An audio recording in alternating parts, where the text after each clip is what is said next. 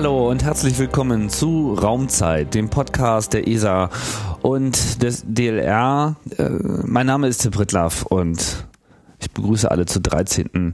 Ausgabe in dieser Serie, in der sich viel schon im äh, Orbit abgespielt hat, wir aber auch häufig den Blick zurück auf die Erde gewagt haben.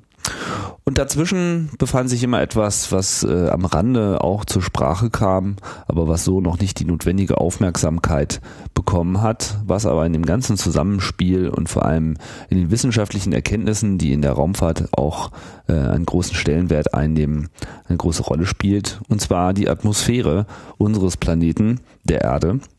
Und darum soll es heute gehen. Und ich begrüße dazu als Gesprächspartnerin für die heutige Ausgabe Bernadette. Bernadette Weinziel, hallo. Hallo, grüß Gott. Ähm, wir befinden uns in Oberpfaffenhofen ein weiteres Mal am DLR, dem großen, nicht dem einzigen, aber einem großen Standort des äh, DLR. Dein Institut ist das Institut der äh, für Physik der Atmosphäre. Habe ich mhm. richtig zusammengekratzt? Ja. ja, genau. Das heißt, das Institut setzt sich mit der Atmosphäre im Allgemeinen und im Besonderen auseinander. Was, äh, was steht da so im, im Fokus? Womit setzt sich dieses Institut auseinander? Also wir haben mehrere Abteilungen, insgesamt fünf. Ähm, eine Abteilung beschäftigt sich mit der Dynamik der Atmosphäre, also wie ziehen Hoch- und Tiefdruckgebiete, aber auch wie wird sich das Klima in, in Zukunft entwickeln. Die machen auch Modellrechnungen zum Klima. Mhm. Dann gibt es eine Abteilung, die macht Flugzeugmessungen. Das ist die Abteilung, in der auch ich bin. Wir untersuchen äh, oder wir messen, wie viele Aerosolpartikel zum Beispiel in der Atmosphäre sind oder welche Spurengase zum Beispiel ein Vulkan ausstoßt. Ähm, dann gibt es eine Atmosphäre, die beschäftigt, äh, eine Abteilung, die beschäftigt sich mit der Fernerkundung, die nutzt Satellitendaten, um besser zu verstehen, ähm, wie Wolken das Klima beeinflussen. Ähm, es gibt eine weitere Abteilung, die beschäftigt sich mit Verkehrsmetrologie und Wolkenphysik. Die liefern dann wirklich auch ähm, Daten ins Cockpit, zum Beispiel über Gewitter. Ähm, wo befindet sich eine Gewitterwolke, wohin wird sie ziehen, damit der Pilot ähm, den möglichst kurzen Flugweg drumherum fliegen kann. Und dann gibt es noch eine fünfte Abteilung, die befasst sich mit LIDAR-Messungen. Ähm, LIDAR ist, ein, ist eine Methode, in der man einen Laserpuls in die Atmosphäre aussendet und aufgrund der Laufzeit dann sagen kann, oh, in welcher Höhe sich zum Beispiel eine Aerosolschicht befindet. Und in dieser Abteilung wird sehr viel Technologie entwickelt, zum einen für Flugzeugmessungen und zum anderen auch für zukünftige Satellitenmissionen. Mhm. Das heißt, die ganze Arbeit des Instituts steht sowohl äh, so unter dem Gesichtspunkt Wetter, Wetterlage, mhm. Wetterforschung, ja. aber auch Umweltuntersuchungen mhm. im weiteren Sinne. Genau. Bis hin zu Klimamodellen mhm. und der Auseinandersetzung mit der ganzen Frage, wohin, äh, wohin geht es mit unserem Klima. Genau. Mhm.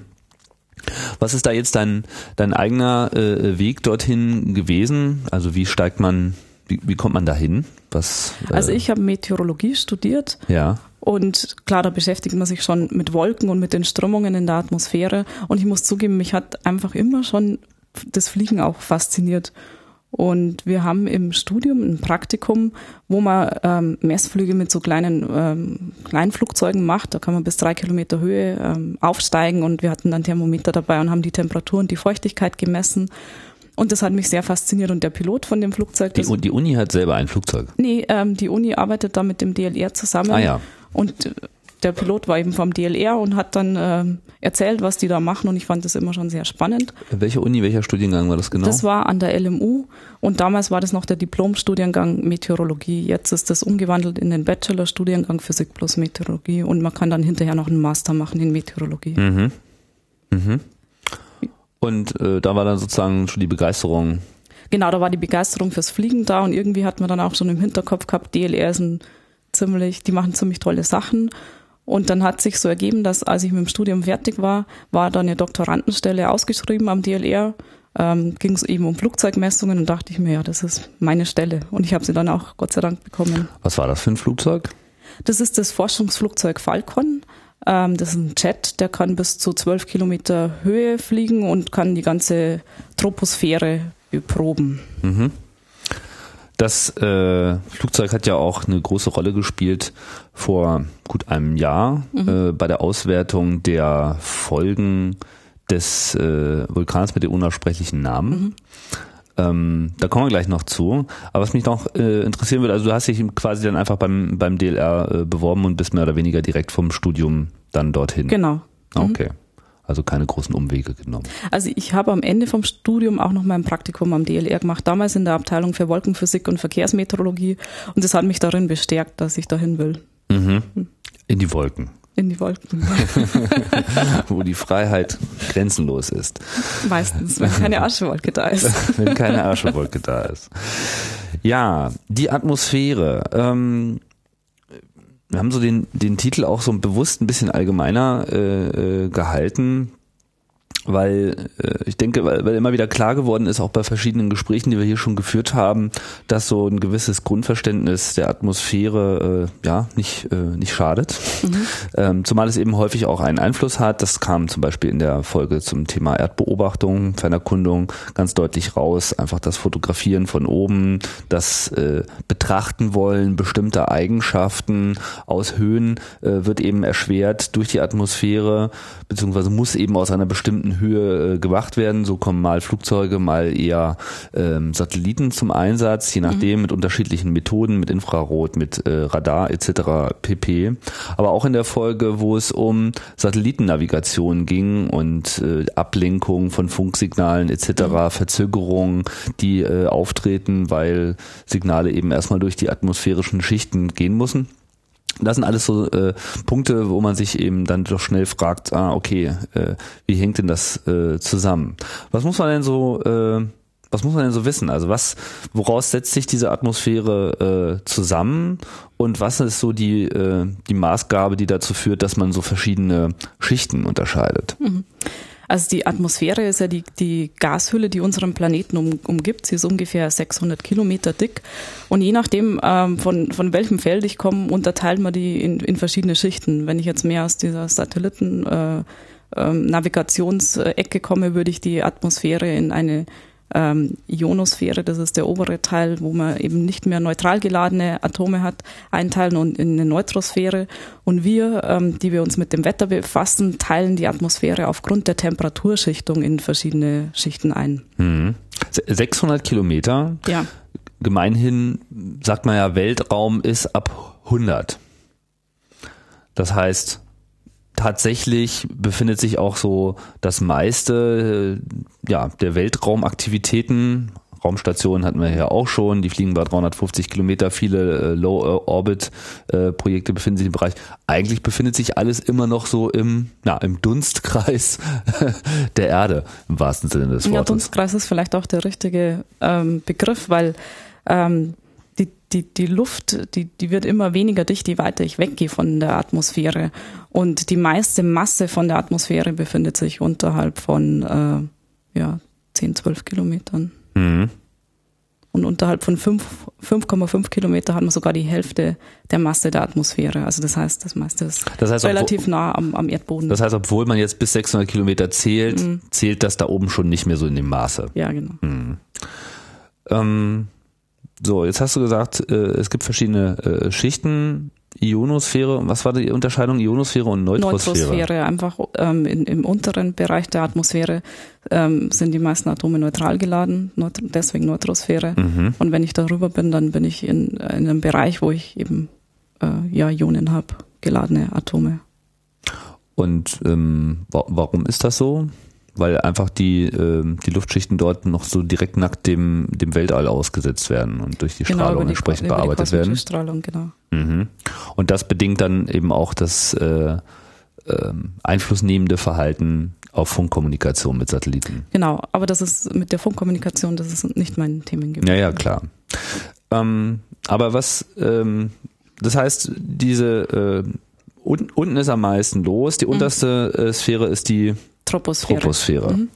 In der nimmt die Temperatur mit der Höhe ab. Das äh, haben wir alle schon erfahren. Wenn ich auf einen Berg raufgehe, auf einen drei Kilometer hohen Berg, dann ist da oben meistens kälter und die Luft ist auch weniger dicht. Das merkt man dadurch, dass manche Leute Probleme mit der Atmung kriegen oder dass man das einfach spürt, dass man auf großer Höhe ist und nicht mehr so leistungsfähig. Mhm. Und also wie, wie hoch ist diese Sphäre genau? Also kann man das so Die genau ist so, sagen? so acht bis 16 Kilometer hoch, je nachdem, ob ich mich jetzt eher am Äquator befinde oder am Pol. Am Äquator ist sie höher als am, in den Polgebieten.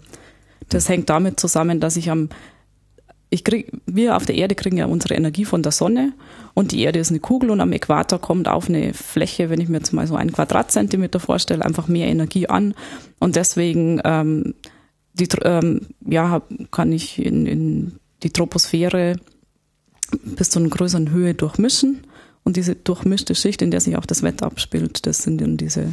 Das heißt, weil, weil mehr Sonnenstrahlung quasi direkt auftrifft, Mhm. entwickelt sich dort mehr mehr Wärme. Also wenn wir von Ja, Energie an der Stelle reden, reden wir Energie, von, genau. von, von Wärmeentwicklung. Genau. Und was ja dann passiert, wenn sich der Erdboden erwärmt, dann kriege ich ja irgendwann diese, diese Thermikbewegungen, die jeder Segelflieger kennt. Also es sind aufsteigende Luftbewegungen und dadurch durchmische ich die untere Troposphäre. Also ich kriege aufsteigende Luftbewegungen, die Luft kühlt sich ab. Ähm, in der Luft habe ich ja auch den Wasserdampf. Ab einer bestimmten Temperatur ist der nicht mehr als Dampf ähm, vorhanden, sondern es fangen sich an, Tröpfchen zu bilden und dann kriege ich Wolken und dann kann es regnen. Das kennen wir ja alle. Mhm. Das heißt, da- da- das macht sozusagen aus, dass die Troposphäre unterschiedliche Dichten hat, was man und, und das gilt dann auch für die nachfolgenden Schichten oder Also die Höhe der Troposphäre, Ja, über das die haben wir geredet. genau. Ja. Und, äh, gilt das dann auch für die, die nachfolgenden Schichten? Also ist äh, am Pol alles so ein bisschen flacher und äh, der, der luftfreie äh, Weltraum fängt da früher an oder ist das jetzt eigentlich Nee, am ausgeprägtesten ist das schon in der, in der Troposphäre. Mhm. Das ist auch so der Bereich, wo sich unser Wetter quasi abspielt, der für uns am interessantesten ist. Mhm. Das heißt so, also das ist eigentlich so der, der relevante Bereich für die Meteorologie, kann man sagen. Ja, also relevant ist nicht nur die Troposphäre, sondern auch noch die Stratosphäre. In der Stratosphäre nimmt die Temperatur mit der Höhe wieder zu. Das liegt daran, dass wir in der Stratosphäre zwischen 20 und 30 Kilometer Höhe ähm, sehr viele Ozonmoleküle haben. Die sind sehr wichtig für unser Leben, weil sie ähm, das UV-Licht absorbieren und dadurch äh, von uns schädliche UV-Strahlung abhalten. Und die Stratosphäre ist auch sehr wichtig für das Wetter. Die Stratosphäre folgt direkt Beziehungsweise auf die, für, ja, für die ganzen Strömungen. die Stratosphäre folgt auf die äh, Troposphäre. Mhm. Ja, dazwischen ist noch die Tropopause, die haben wir vergessen. In der ist die Temperatur mit der Höhe konstant und dann steigt die Temperatur mit der Höhe. Das heißt, dann steigt die Temperatur. Also das heißt, unten ist es am heißesten. Wenn man dann weiter nach oben geht, wird es immer kälter. Bis Also. zu was? Ich weiß nicht, wie kalt ist es so am Ende der Troposphäre? ja, so um Hängt vom minus Wetter ab, ne? 50, minus 60 Grad. Das haben wir ja schon, wenn man im Flugzeug sitzt und äh, Ja. 10, 12 Kilometer Höhe rumfliegt, dann müsste man meistens so minus 50, 60 Grad. Stimmt, die Flugzeuge, die bewegen sich im Prinzip so genau in diesem Ja, genau in diesem Bereich. Grenzbereich. Zwischen. Ah ja. Minus 60 Grad, also da ist schon richtig kalt. Und dann Mhm. kommt die Tropopause und was tut sich da mit der äh, Temperatur? Die bleibt dann über einen bestimmten Höhenbereich konstant. Also es bleibt einfach kalt.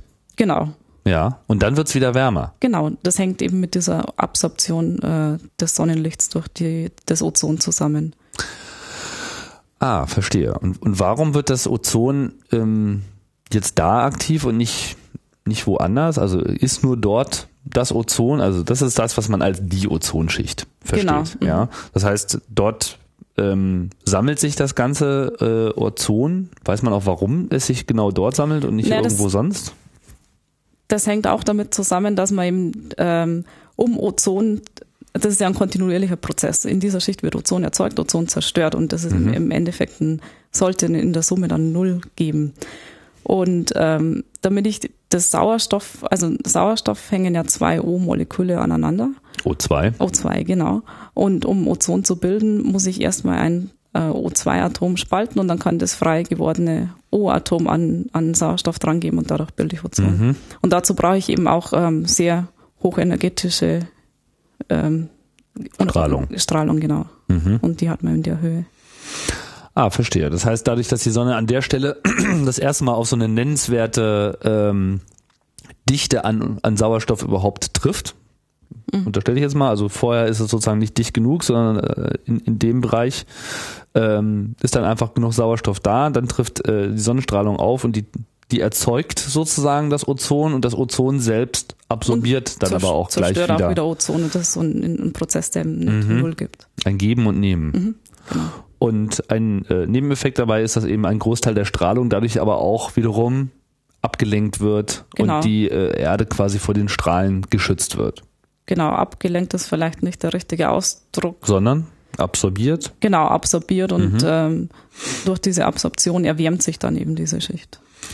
So, das heißt, das, dann, dann geht also die Temperatur wieder hoch. Mhm. Aber auf was geht sie denn wieder hoch? Was muss, sind das jetzt nur ein paar Grad oder ist das irgendwie Das ist eine nennenswert? gute Frage, das weiß ich nicht äh, auswendig, da müsste ich nachschauen. Das liegt aber auch daran, weil Ozonschicht ist auch nicht mein Spezialgebiet. Ja, okay, gut. Aber es äh, geht dann wieder hoch. Und dann geht es aber irgendwann wieder runter, weil draußen ist ja kalt.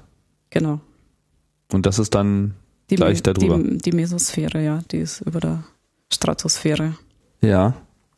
Und dazwischen ist natürlich wieder so eine Pause, eine Stratopause. Ah, okay. Das heißt, es ist immer, es gibt sozusagen eine relevante Schicht und dann ist erstmal Pause. Ja, genau, so kann man das salopp formuliert Aha. ausdrücken. Tropo, Strato, Meso.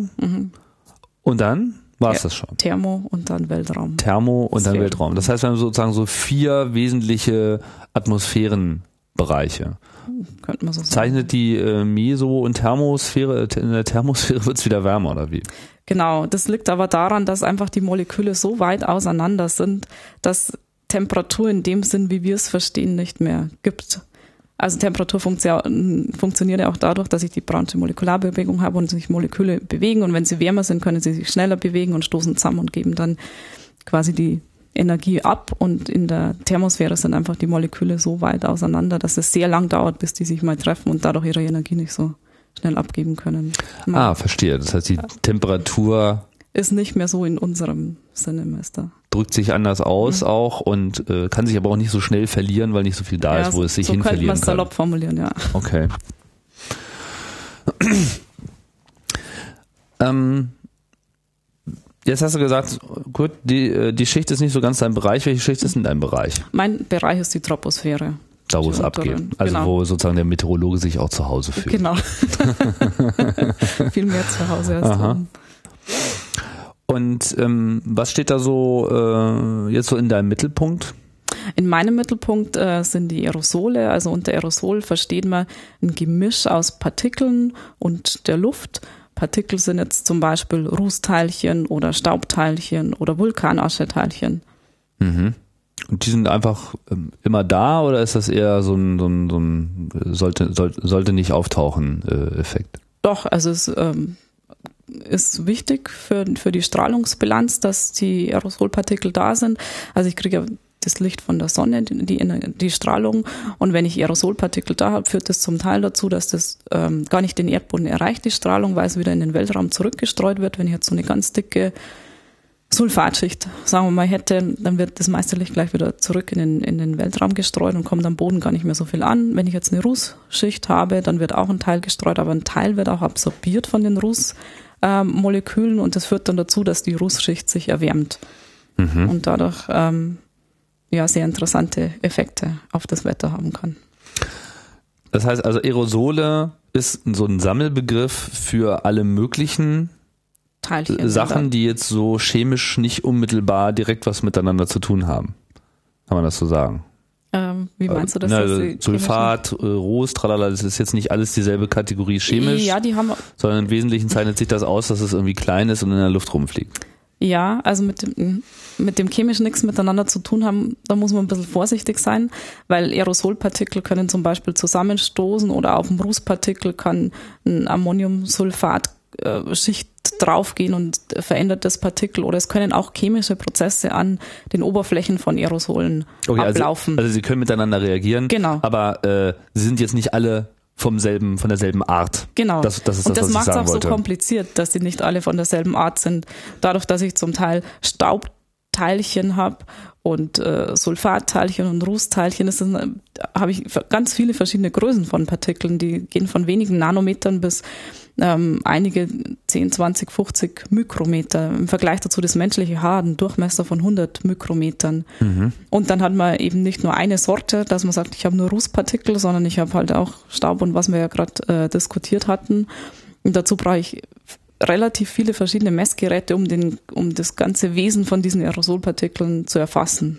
Um den Größenbereich abzudecken, um herauszufinden, aus welchem Material sind sie zusammengesetzt. Das macht das Ganze auch so schwierig. Deswegen weiß man auch über Aerosolpartikel verglichen mit Spurengasen noch relativ wenig. Die Atmosphäre setzt sich ja im Wesentlichen aus äh, ja, Luft äh, zusammen, also Genau. aus Sauerstoff und ähm, Stickstoff. Stickstoff und dann gibt's noch andere Dinge. Also Genau. wie verteilt sich das so genau? Also wie, wie, wie sind da jetzt die Größenordnungen, die man jetzt im Kopf haben Genau, sollte? ähm, also vor allem ist es Stickstoff. genau, wir haben 78 Prozent Stickstoff und 21 Prozent Sa Sauerstoff und dann unter einem Prozent sind diese ganzen Spurengase. Also das ist schon 99 Prozent Ja, sozusagen. genau. Okay. Mhm. Aha. Und dann kommen die Spurengase. Genau, die heißen deswegen Spurengase, weil sie nur in kleinen Spuren Vorhanden äh, sind. vorhanden sind. Verstehe. Da ist zum, gehört zum Beispiel das CO2 dazu oder das Ozon oder das Lachgas, ähm, Oh, Lachgas gibt's auch. ja, N2O. Davon könnte man manchmal mehr gebrauchen. Ja, das stimmt. so betrachtet schon im übertragenen Sinne. Ja, hier im Raum ist gerade genug da. Und aha, was noch an Ähm, Spurengasen? Also CO2 hatten wir. äh, es gibt noch das Methan, es gibt noch äh, sehr viele mehr, ja, aber die wichtigsten Und die sind gleichmäßig verteilt, also sind die überall mehr oder, gleichmäßig dabei? Sie sind mehr oder weniger gleichmäßig verteilt. Ähm, das liegt daran, also man hat natürlich bestimmte Regionen, wo man mehr Spurengase emittiert und Regionen, wo man weniger emittiert. Wenn man zum Beispiel mal annimmt, man hat eine Stadt, wo sehr viele äh, Sprit verbrannt wird oder geheizt wird, da entsteht natürlich mehr CO2, als wenn ich irgendwo ähm, zum Beispiel in die Wüste gehe, wo ich nichts verbrenne. Mhm. Aber die Lebenszeiten sind sehr lang von den Spurengasen, also vom CO2 100 Jahre, je nachdem welchen Auswaschprozess oder Aus Entfernungsprozess ich habe. Und dadurch, ähm, wir haben ja einen Transport auf unserem Globus, die, die Winde wehen um den Globus rum und transportieren die Spurengase dann um die ganze Erde rum, also erstmal um die Nordhemisphäre und dann auch äh, in einem längeren Zeitraum äh, um den ganzen Globus und das führt dazu, dass die relativ gleichmäßig verteilt sind. Mhm. Also alles kommt überall hin, über kurz oder lang. Kann man so sagen. Oder ja. gibt's so tote Zonen, die von dem Rest nicht Nee, das kommt, nee. Also in erster Linie geht natürlich erst auf einer Hemisphäre der Transport und dann im Laufe von Jahren äh, geht das auch auf die Südhalbkugel, wenn jetzt irgendwas auf der Nordhalbkugel emittiert Und vice versa sozusagen. Genau. Mhm.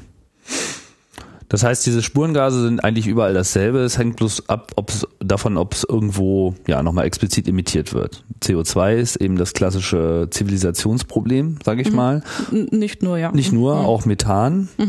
Genau. Das kommt aus den Kühen, ne?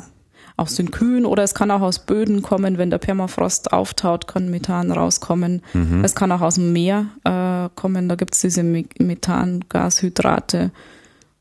Es gibt viele Quellen für das Methan, ja. Mhm. Und ähm, wie, wie sehr wird das gemessen? Also, ich meine, was, ihr habt ja gesagt, im Institut wird das alles gesammelt. Mhm. Ähm, jetzt wird man ja wohl nicht nur in München äh, Nee. die Finger ausstrecken Nee. und äh, mal gucken, wie es aussieht, sondern diese Messdaten müssen ja auch weltweit erfasst werden. Wo, Genau, deswegen haben wir das Flugzeug und wir überlegen uns dann für so eine sogenannte Messkampagne gibt es verschiedene Fragestellungen. Also will ich zum Beispiel rausfinden, wie viel Staub aus der Wüste kommt, dann würde ich bestimmte Messgeräte einbauen in das Flugzeug und fliege dann in die Wüste und mache Messungen. Das heißt, ich habe dann ähm, ein Loch in meinem Flugzeug, so einen, so einen Einlass und da sauge ich die Luft ins Flugzeug rein und habe dann die verschiedensten Messgeräte in dem Flugzeug drinnen, wo ich dann zum Beispiel Partikel zählen könnte oder die Methangaskonzentration messen könnte oder die CO-Konzentration messen könnte. Mhm. Und dann ähm, Aber man fliegt ja jetzt nicht mit dem, mit dem Flugzeug einmal um den ganzen Planeten. nee, es ist, es ist immer eine Fragestellung für so, so eine Kampagne, dauert in der Regel drei bis fünf Wochen. Und äh, je nach Fragestellung geht man halt dann an den Ort, wo ich die Fragestellung am besten beantworten kann. Also wenn ich wissen will, wie viel Staub kommt aus der Wüste, dann gehe ich am besten in die Sahara, weil 60 Prozent der Staubemissionen aus der Sahara kommen. Wenn ich jetzt ähm, wissen will, wie viel Abgase aus einem Schiff rauskommen, dann ähm, gehe ich zum Beispiel in den Ärmelkanal und fliege dann in das Schiffsabgas hinten rein und mache dann da Messungen. Und versuche auch Mess, äh, Messflüge zu wiederholen oder Flugmuster, damit man hinterher einen Vergleich hat. Also ich meine, wenn ich nur einmal durch ein Schiffsabgas zum Beispiel durchfliege und äh, dann habe ich einen Datensatz und das erlaubt mir, das ist ja, das ist ja eine Punktmessung. Ich will ja wissen, ob ich immer wieder das Gleiche beobachte. Und deswegen wiederholt man dann diese Messflüge und macht, äh, ja, fliegt halt dann vielleicht 20 Mal in so ein Schiffsabgas rein und schaut, ob das immer gleich ist. Mhm. Das bezieht sich jetzt im Wesentlichen wieder auf diese Aerosolmessung. Äh, Wir waren ja eben gerade nochmal so bei der Atmosphäre im Allgemeinen, mhm. CO2 etc., also was sich ja quasi mhm. global verteilt und auswirkt. Mhm. Ähm, ich meine, äh, gemessen wird ja sicherlich von vielen Institutionen ja. rund um den Globus. Mhm. Äh, bekommt man diese Informationen alle? Also ist das sozusagen äh, jetzt eine der Methoden, dass man sich einfach alles von jedem liefern lässt? Ja, es gibt ähm, man alles, was man will? Kooperationen. Ähm, das funktioniert in meinem Bereich sehr gut und ich denke auch in anderen Bereichen. Es gibt auch koordinierte Messkampagnen, dass man mit mehreren Flugzeugen aus verschiedensten Ländern an einen Ort geht und ähm, zum Beispiel ein Thema untersucht. Vor zwei Jahren hatten wir eine Kampagne in Grönland, wo wir uns angeschaut haben, wie viel äh, Waldbrandemissionen von kanadischen und sibirischen Waldbränden in die Arktis transportiert werden. Da war noch ein Flugzeug von den Franzosen da und es waren amerikanische Flugzeuge beteiligt, die wirklich in der Nähe der Brände gemessen haben und dann hat man hinterher einen riesigen Datensatz. Der eine misst direkt an der Quelle, der, wir haben einige tausend Kilometer weg von der Quelle gemessen und man ja, man, man, man vergleicht das dann und damit haben wir auch die beste Chance, äh, am meisten herauszubekommen über die Waldbrände und wie das funktioniert. Mhm.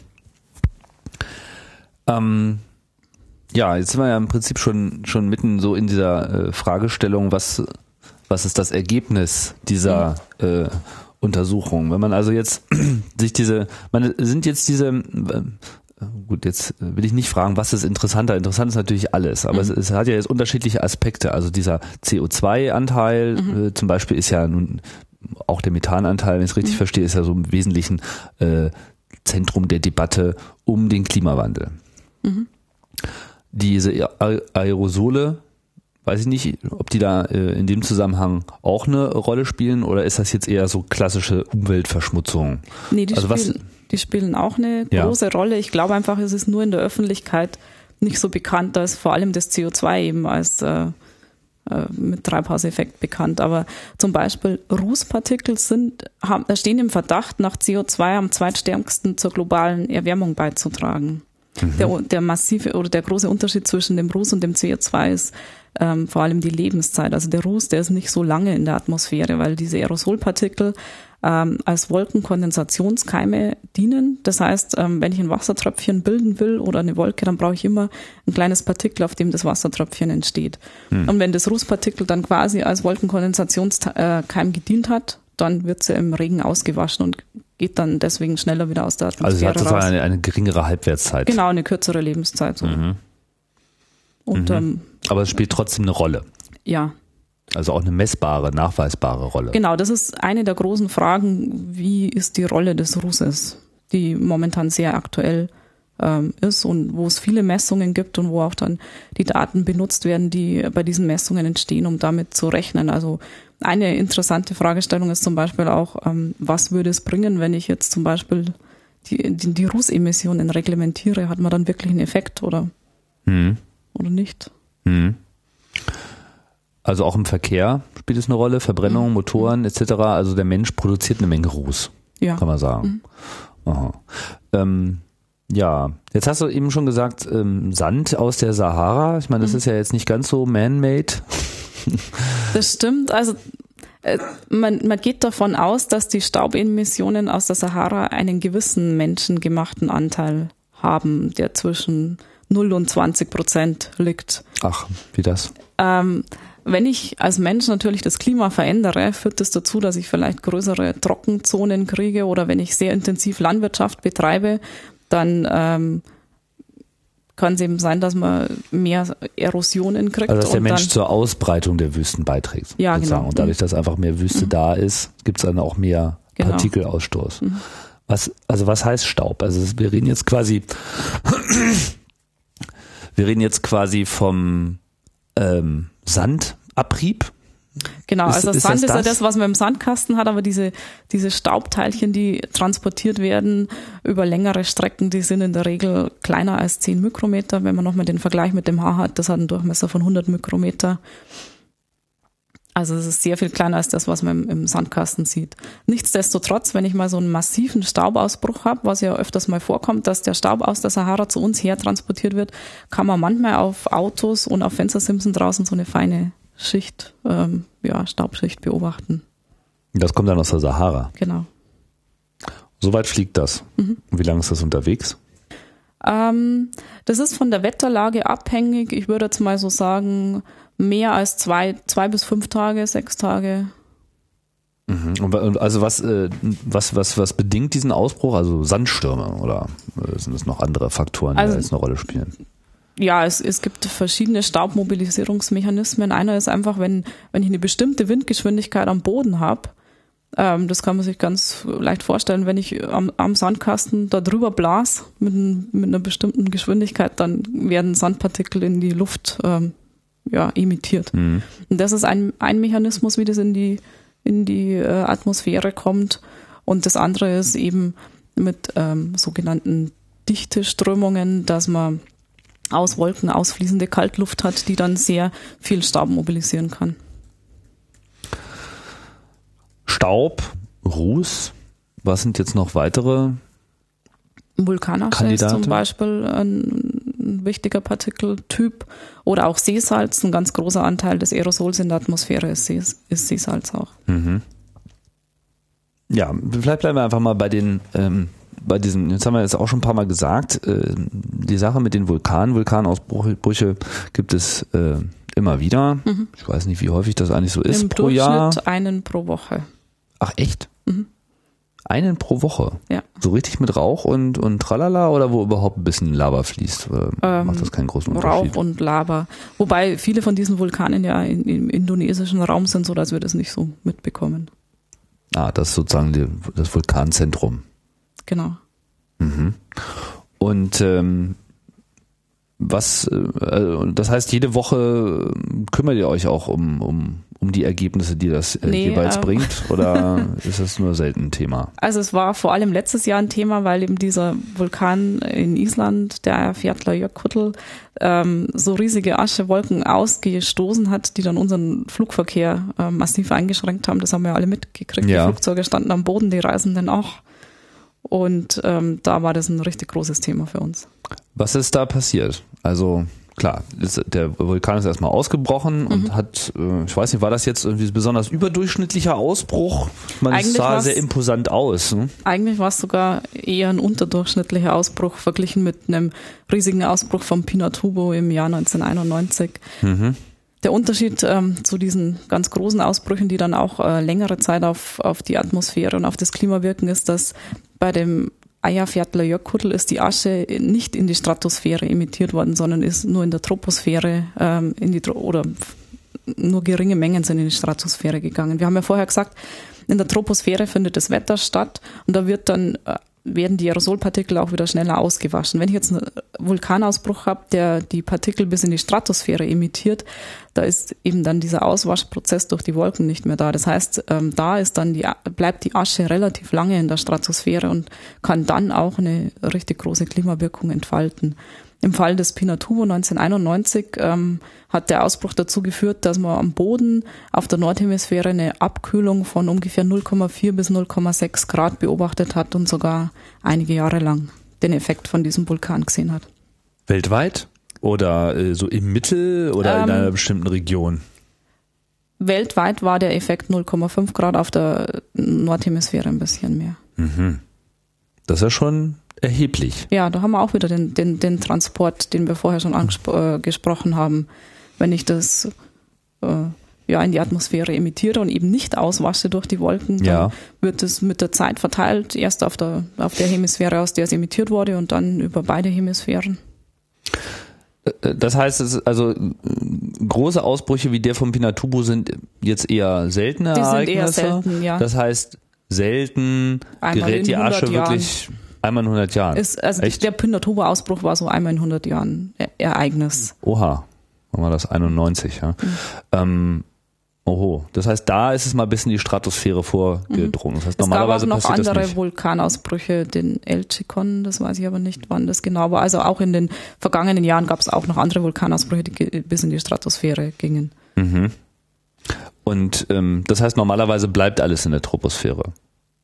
Was heißt normalerweise? Naja, ich meine, wenn nur alle 100 Jahre ähm, das jetzt so weit hochgeht, aber es einmal die Woche einen gibt, dann äh, würde ich jetzt mal sagen. Äh, muss man vielleicht nochmal klarstellen, dass der Pinatubo so stark ausbricht, wie er 1991 ausgebrochen ist, das passiert einmal in 100 Jahren. Ach so, nur Genau. in Bezug auf den Genau. Pinatu. Genau, Alles klar, ja. verstehe. Okay, das heißt, es geschieht schon häufiger, dass die Genau. Asche bis in die Stratosphäre Ja, kommt. genau. Ah, Da, okay. da habe ich mich vorher missverständlich ausgedrückt. Gut.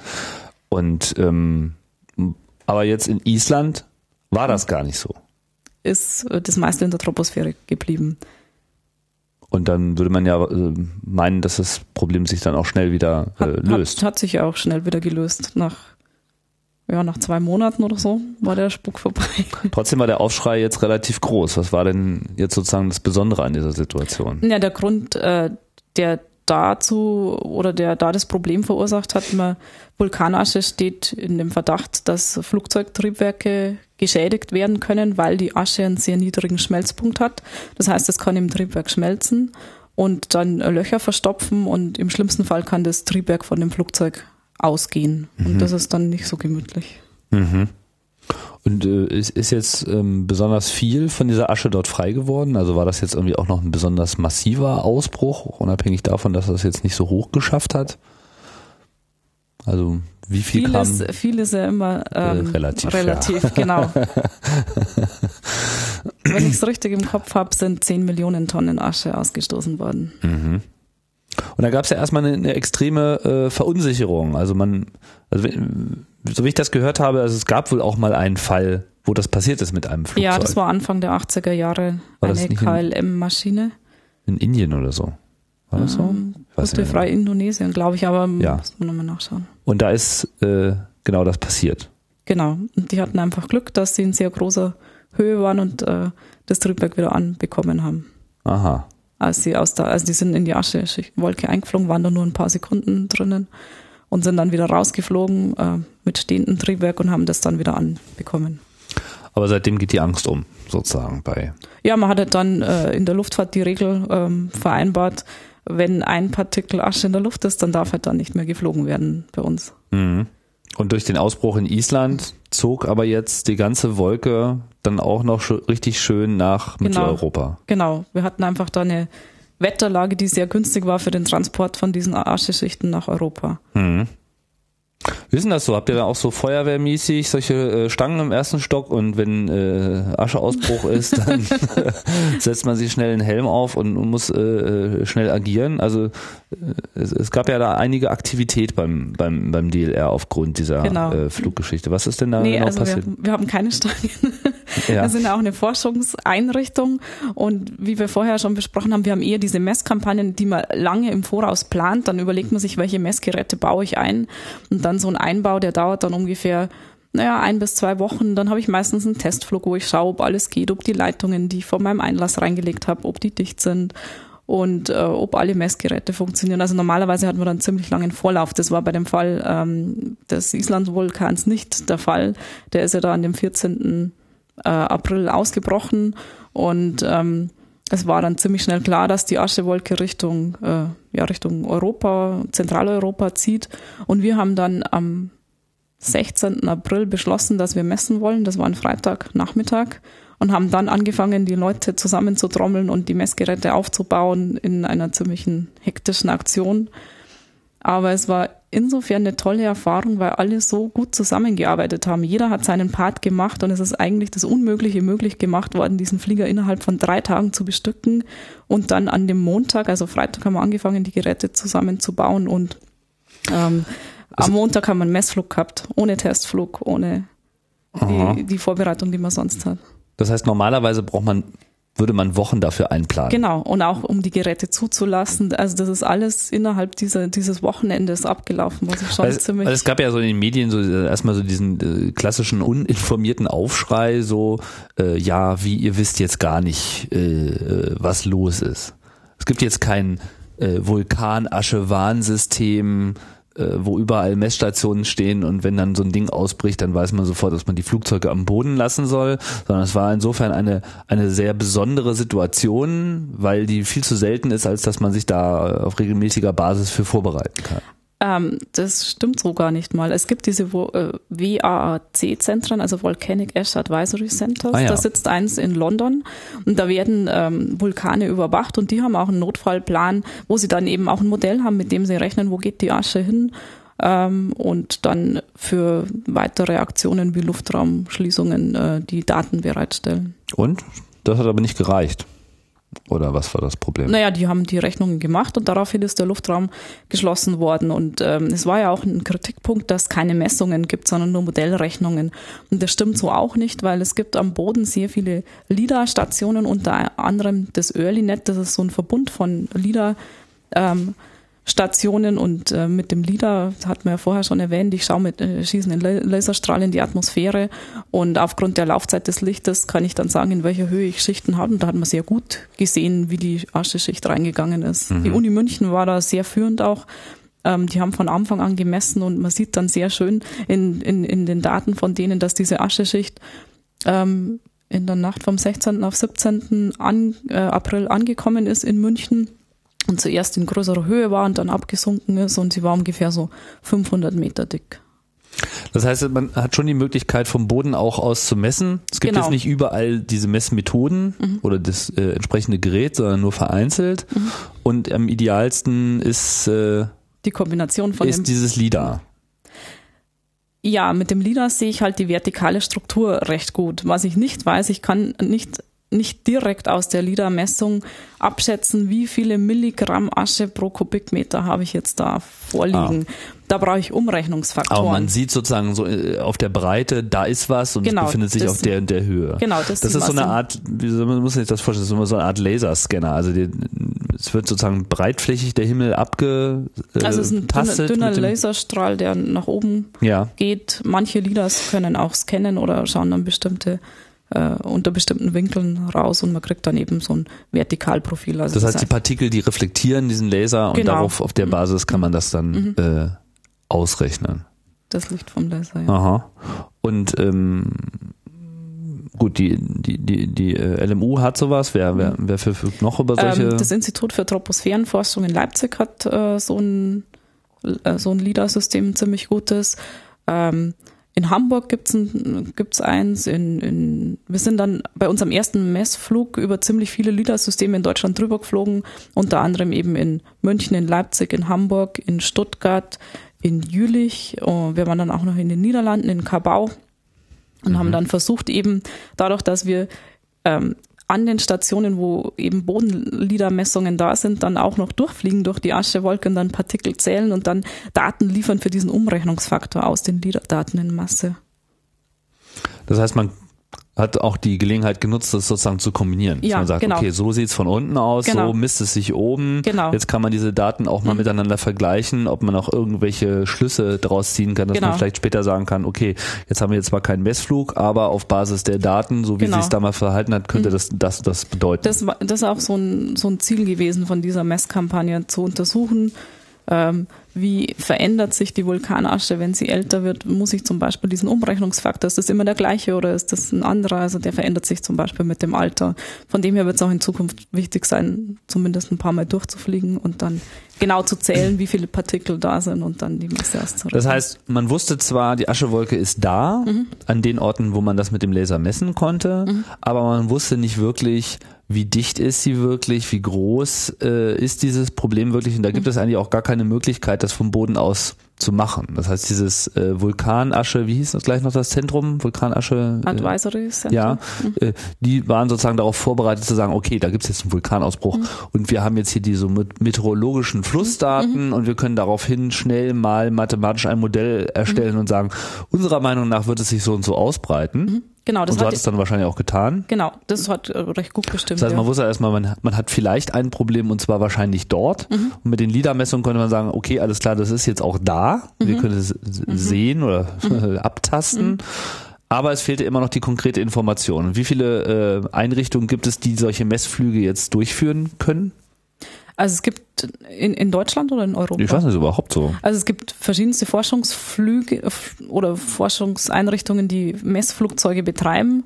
Es gab äh, in den ersten Tagen in der Schweiz schon einen, der mit einem Motorsiegler äh, geflogen ist und Messungen gemacht hat, äh, kam aber nur bis, glaube ich, drei Kilometer Höhe. Mhm. Und die Ascheschicht war zum Teil in größerer Höhe. Dann ähm, die britischen Kollegen haben Messflüge gemacht, ähm, die französischen Kollegen dann auch die waren aber dann später dran als wir.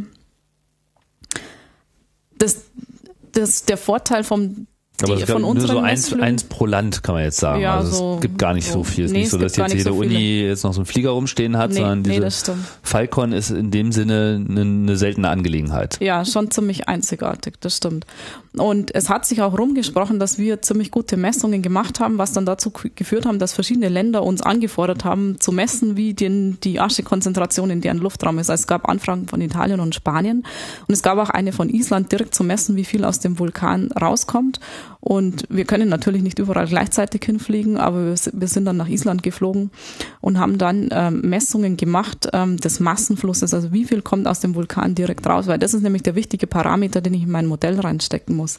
Ich meine, mit dem Modell kann ich sagen, wie stark es sich ausbreitet. Und wenn ich mit aus dem Modell eine Konzentration bestimmen will, dann muss ich natürlich rein einen richtigen Quellterm reinstecken, also wie viel geht aus dem Vulkan raus und wie stark wird das Mhm, verteilt. klar. Und wenn dieser Quellterm nicht stimmt, dann stimmt auch die Konzentration nicht, die ich mit dem Modell ausrechne. Und das ist ja bei Vulkanen sehr schwierig, weil die sich von Tag zu Tag ändern können, diese Quellstärken. Äh, Vielleicht jetzt nochmal so zum, zum zeitlichen Ablauf. Also 14. April war der, war der Ausbruch Genau. Und dann war relativ schnell klar, äh, es könnte ein Problem geben, weil da ist viel Asche, offensichtlich. Also man es ja, äh, es hat ja gequalmt wie, ja, wie ein Schlot. und ähm, zusätzlich mit diesen frühen Modellrechnungen konnte man so die Aussage machen, also so viel wie da rauskommt, das wird bestimmt ein Problem sein. Aber man kon konnte ja noch nicht, also konnte man aus diesen Modellrechnungen auch schon die Vorhersage machen, in welchen Höhen es sich ausbreiten wird? Also war das, ist das sozusagen so Teil dieser Modellrechnung? Das Modell kann schon eine Höhenabhängigkeit oder ausrechnen, in welcher Höhe das wahrscheinlich sein wird, aber das hängt davon auch davon ab, wie, wie gut das Modell in, in der Vertikalen aufgelöst ist. Und ähm, mit, also es, wenn jetzt zum Beispiel das Modell nur alle ähm, sagen wir mal, alle 100 Meter einen Gitterpunkt hat und die Ascheschicht jetzt, sagen wir mal, ähm, 50 äh, Meter nur dick wäre, weiß ich Mhm. natürlich nicht, dann, dann wird das ausgeschmiert von dem Modell. Also bis zu einem gewissen Grad kann man die Höhenabhängigkeit vorhersagen, aber nicht in dem Detail, wie es zum Beispiel dann ein LIDAR messen könnte. Aber was, was führt denn jetzt wirklich dazu, dass, äh, dass die Asche so und so hoch geht? Ist das jetzt eine, äh, eine, eine rein meteorologische Frage, wie die Atmosphäre zu dem Zeitpunkt gerade beschaffen ist, ob sie das automatisch nach oben leitet durch Thermiken oder hat das auch was mit der schieren Masse an äh, Material zu tun oder sogar auch mit der Ausstoßgeschwindigkeit? Also ist das so, so ein Düsen äh, Effekt, dass der, dass der Vulkan es auch schon auf den ersten Metern so weit hochpresst, dass es klar ist, dass, das muss jetzt erstmal eine Weile fliegen, bevor das von den Schichten beeinflusst wird. Wie, wie muss man sich das vorstellen? Also es sind natürlich mehrere Faktoren. Der wichtigste ist natürlich schon, wie stark die Explosion, sage ich jetzt mal, an dem Vulkan selber Das ist der wichtigste Faktor. Der- Ja, und dann äh, natürlich auch die Schichtung der Atmosphäre, wie hoch das gehen kann. Ähm, was in Island dazu geführt hat, dass so viel Asche rauskam, hing auch damit zusammen, dass man ja das Eis auf dem Berg drauf hat und dann das Schmelzwasser, was dann sehr stark dazu führt, dass man sehr viel Asche emittieren kann. Ah. Das heißt, also der Vulkan hat quasi das Eis gelöst durch, durch ja, seine genau, Hitze. das ist und geschmolzen und dann Das kam da noch mit rein. Genau, das ist so zusätzlicher Wasserdampf, der dann natürlich sofort verdampft und sehr viel Energie auch freisetzt. Hm. Und deswegen war das jetzt so ein, so ein fetter Strahl, der da abgelöst wurde. Und dann lande, blieb aber trotzdem alles in der Troposphäre. Also warum ist das, Das, jetzt meiste. nicht? Ja. Und das war aber jetzt das sozusagen das, was besonders schlecht war, weil sich der Flugverkehr ja dort abspielt.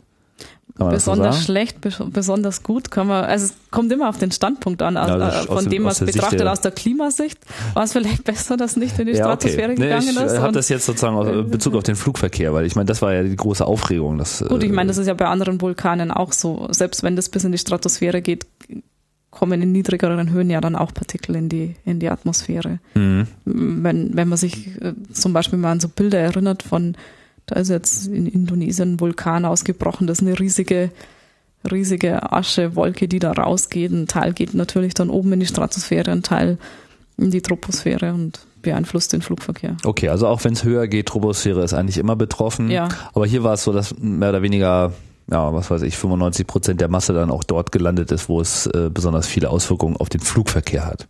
Unabhängig jetzt vom Klima. Mhm.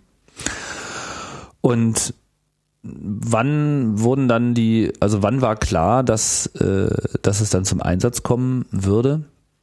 Also des, wir haben, der Falcon? Wir haben, wie gesagt, an dem, also das war der 14. ist der Vulkan ausgebrochen, an dem 16.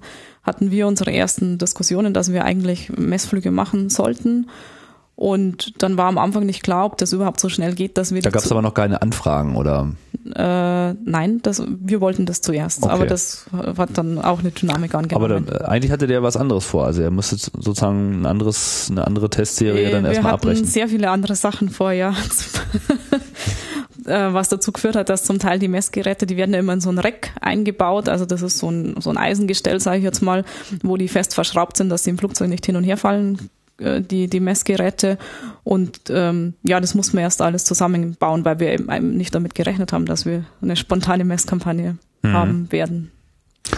Ja, also ich kann mich noch erinnern, dass es dann natürlich in der Öffentlichkeit gleich äh, so, eine, so eine Schreierei gab. Äh, ja, warum weiß denn keiner Bescheid?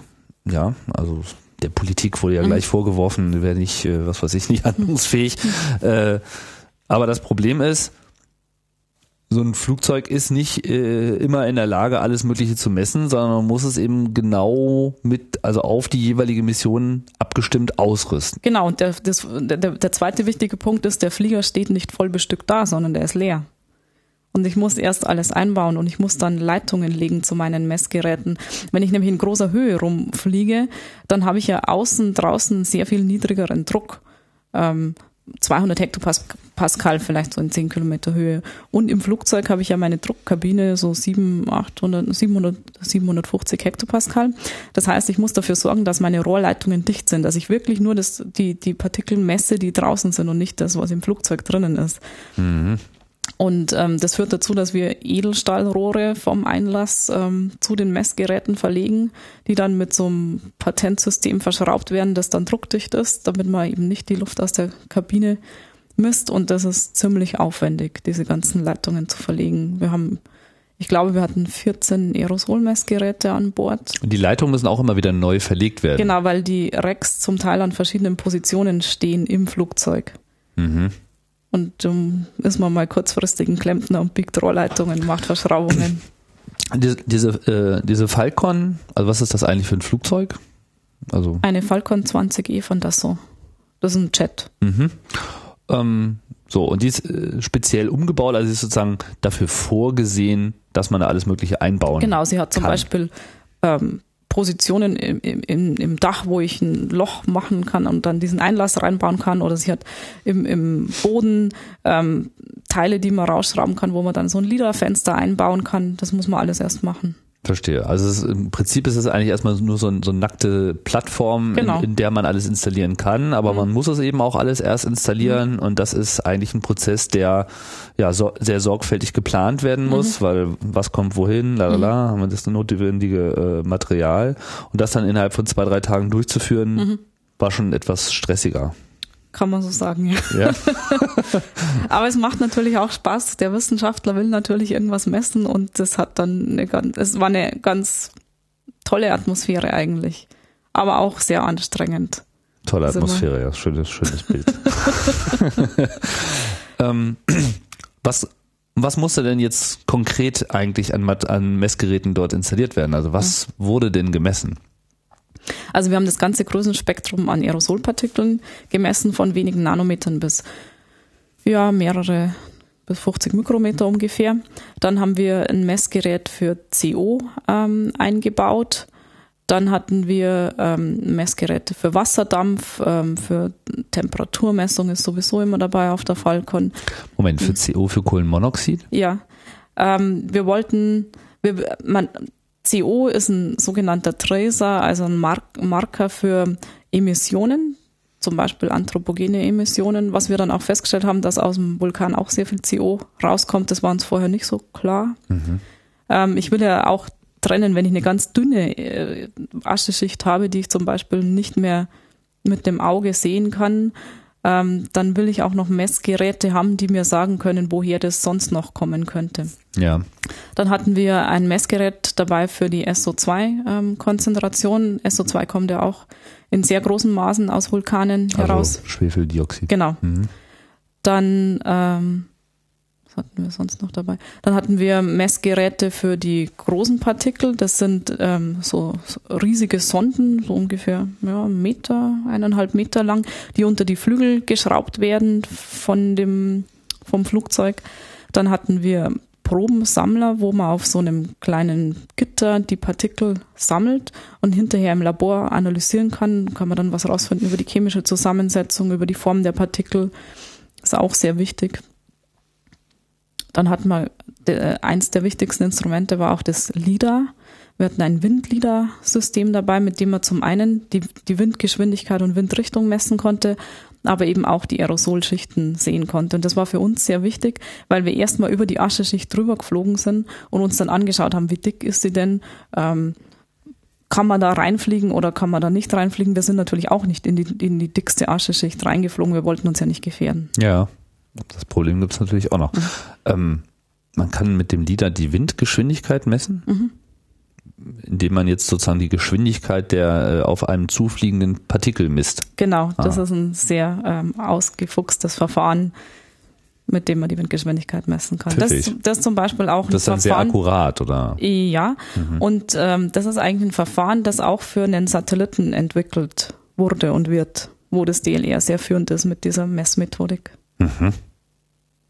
Ähm, aber ich meine nicht, nicht, weil jetzt der Satellit die Windgeschwindigkeit um ihn herum messen muss. Nee, sondern die Windgeschwindigkeit in der Atmosphäre. Ah ja. Indem man von oben schaut genau. und sieht, wie sich. Ah, das ja. ist der ADM Aeolus von der ESA. Und äh, aha. Das ist dann auch sehr akkurat. Mhm. Also der fliegt noch nicht, vorstellen. aber der wird in Zukunft fliegen. Der wird fliegen. Also das ist schon on, on track, das Projekt. Mhm. Das wird ja. stattfinden. Ja. Ähm, so, und dann ging's hoch, nachdem alles eingebaut wurde. Mhm. Zunächst einmal über Deutschland. Genau, über Deutschland und Niederlande. Und bei dem ersten Messflug, da wussten wir auch noch nicht so genau, was auf uns zukommt. Ähm, es gab natürlich die einen Leute, die gesagt haben, es ist alles überhaupt kein Problem. Und es gab dann auch andere, die gesagt haben, seid vorsichtig. Und wir haben uns dann einen Plan überlegt, wie man das am besten machen könnte, ohne dass wir uns gefährden oder andere gefährden. Und haben, wir wussten aus den LIDAR-Messungen, dass die Schicht über München nur 500 Meter dick ist. Da kann man sehr schnell durchfliegen. Und wir haben dann beschlossen, erstmal drüber zu fliegen und dann zu schauen, wie, wie dick ist die Ascheschicht. Und dann in der Nähe von Flughäfen reinzufliegen. Also das haben wir dann in der Nähe von München, in der Nähe von Leipzig, in der Nähe von Kabau, in der Nähe von Stuttgart gemacht. Und so haben wir halt von Messflug zu Messflug ähm, mehr ja, Erfahrung bekommen, was verträgt unser Flieger, und wie wirkt sich das aus. Also war nicht, nicht ohne Risiko. Ja, Forschung ist nie ohne Risiko. Aber ihr wart da schon alleine, ne? Ich meine, war ja sonst kein Flieger oben. Ja, wir waren, wir haben natürlich auch sehr viel ähm, Erfahrung aus diesen Messungen in der Sahara und haben gesagt, wir machen nur Konzentrationen, die wir in der Sahara auch gemessen haben. Und ähm, wir waren uns sicher, dass das kein Risiko ist, weil sonst hätten wir es ja nicht gemacht. Ja. Und was war dann jetzt das Ergebnis? was das Ergebnis war an, ja. an Aschemassenkonzentrationen, die wir gemessen haben? Ja, so sagen wir vielleicht mal auch so ein bisschen in der Schlussfolgerung. Also wie gefährlich war es nun wirklich vermutlich für die? Gut, wie gefährlich das war, das muss ein Triebwerkshersteller selbst sagen. Es ist ja mittlerweile so, dass es jetzt Grenzwerte gibt, ähm, nach denen geflogen, geflogen wird. Und wir sind nur in Bereichen geflogen, die in der Nähe des Grenzwertes oder unter oder kleiner als der Grenzwert waren. Mhm.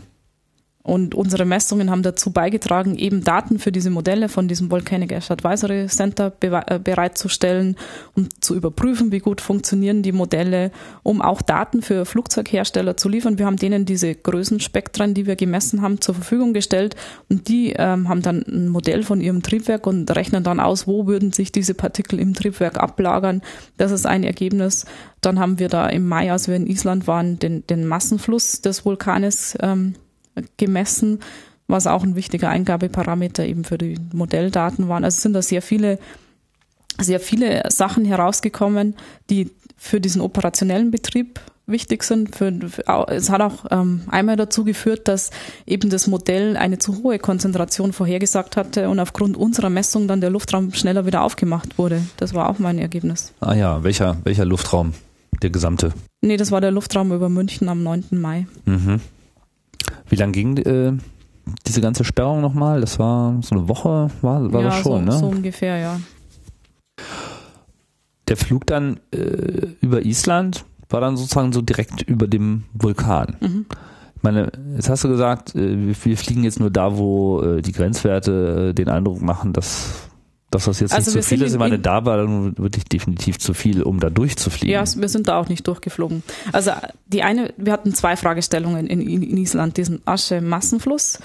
Ähm, den haben wir aus den, wir sind dann eben mit dem Lila drüber geflogen und haben dann entschieden, dass wir da nicht reinfliegen können. Wir haben dann die Windrichtung und Windgeschwindigkeit gemessen von der Asche, die aus dem Vulkan rauskam und haben dann einen Tag später in 500 Kilometer Entfernung vom Vulkan sind wir in die Aschewolke reingeflogen und können dann natürlich rückrechnen, was da rauskommt, aufgrund der Messungen, die wir dann in größerer Entfernung in verdünnterer äh, Asche gemacht haben. Und die zweite Fragestellung, die die Isländer auch sehr interessiert hat, wie viel Asche ist über dem Flughafen Reykjavik? Und ähm, da waren die Konzentrationen so niedrig, dass man problemlos fliegen konnte. Weil die Asche zog ja gen Osten, Südosten, wenn ich es richtig erinnere, Ja, genau. Ne? Mhm, genau. Und Reykjavik liegt entsprechend auf der anderen Seite. Genau. Und das war eben auch für, für die Isländer sehr wichtig, dass, dass die Flugzeuge da problemlos fliegen konnten. Mhm. Was für eine Reichweite hat man denn in dieser Falcon? Das ist jetzt auch nicht unbedingt dafür ausgelegt, äh, ewig.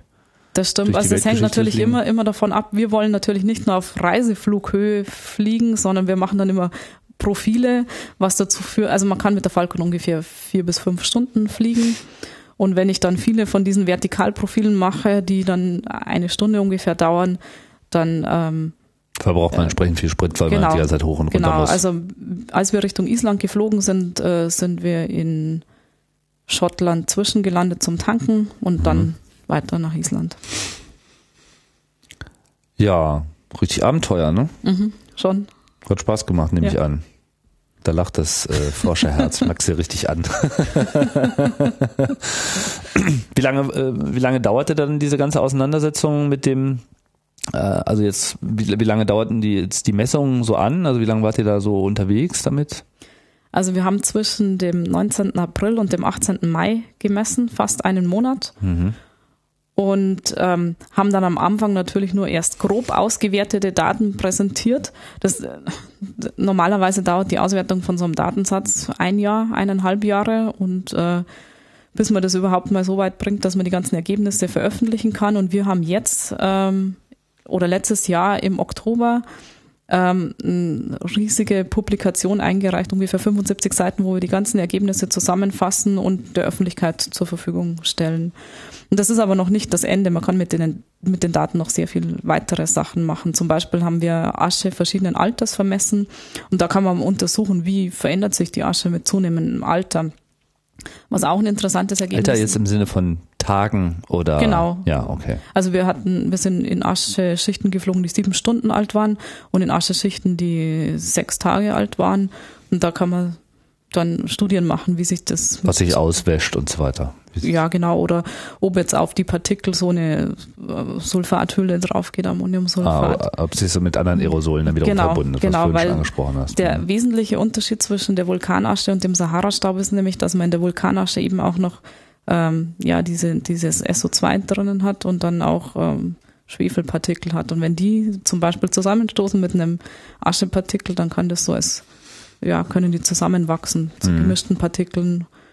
Und das ist dann auch wieder interessant. Ähm, eine Fragestellung wäre da zum Beispiel, wie schauen, also welches Messsignal würde ein Bodenlieder sehen, wenn diese gemischten Asche-Sulfat-Teilchen drüber fliegen? Mhm. Das heißt, wenn jetzt diese ganzen Daten dann irgendwann mal aus, also die sind jetzt schon, sind diese Daten jetzt der Allgemeinheit verfügbar Ja. oder wird das nur Kann man im, äh, Internet, kann man im Internet runterladen. Die gesamten Rohdaten. Ach so, wir haben Oder in die dieser Ergebnisse? Publikation die Ergebnisse aufbereitet. Es ist aber auch so, wenn uns Kollegen anfragen für ein bestimmtes Pro Projekt oder für, für eine bestimmte Fragestellung, kriegen die natürlich die Daten. Mhm. Okay, Haben wir auch also sehr viele ähm, landet äh, nicht in der Schublade, ist kein Nee, nee. Geheimnis. Mhm. Wir haben also den, dem Volcanic Ash Advisory Center, mit denen machen wir was, mit den englischen Kollegen ist was am Laufen, wo man auch die, vergleicht, wie, wie gut äh, passt das zusammen, was die gemessen haben, was wir gemessen haben. Dann dem ähm, Norwe norwegischen Institut für Luft, ähm, Luftforschung haben wir Daten zur Verfügung gestellt. Ähm, Also wir haben ziemlich vielen Leuten, dem Verkehrsministerium, den Deutschen Wetterdienst, also jeder, der die Daten haben wollte, hat sie bekommen. Mhm. Und bis das dann alles wirklich mal final ausgewertet ist, da wird noch viel Zeit Ja. vergehen. Also so eine Kampagne von einem Monat erzeugt wirklich Daten ein paar zwei, Jahre. Jahre. Mhm. Ja, naja, jetzt ist ja äh, so die Beeinflussung des Flugverkehrs, ist ja in gewisser Hinsicht ein kleines Luxusproblem, kann man sagen. Ja. Äh, Man kann äh, nicht mehr fliegen, oh je, gut. Äh, unsere Wirtschaft hängt natürlich zu einem guten Teil äh, davon ab. In, dieser, äh, in den Zeiten von Just in Time merkt man dann eben, wie schnell solche Logistikketten Ketten dann auch auseinanderbrechen, wenn mal eben kein Flugzeug fliegen kann, also gar kein Flugzeug fliegen kann. Da muss man dann sicherlich nochmal so eigene Konsequenzen ziehen, ob das immer so gut ist und ob man sich auf äh, so eine permanente Verfügbarkeit des Luftraums so ähm, immer verlassen kann und sollte. Aber wenn ich das richtig verstanden habe, sind ja die eigentlichen Fragestellungen, gehen ja hier deutlich über äh, solche Probleme hinaus. Es geht um das gesamte Klimamodell äh, des Planetens und du hast ja auch schon äh, angesprochen, zum Beispiel Waldbrände beeinflussen ja auch in einem ähnlichen Maße wie Vulkanausbrüche die Atmosphäre. Welche Zum Dimension- Teil sogar noch mehr. Also es kommt immer darauf an, welchen Parameter ich jetzt anschaue.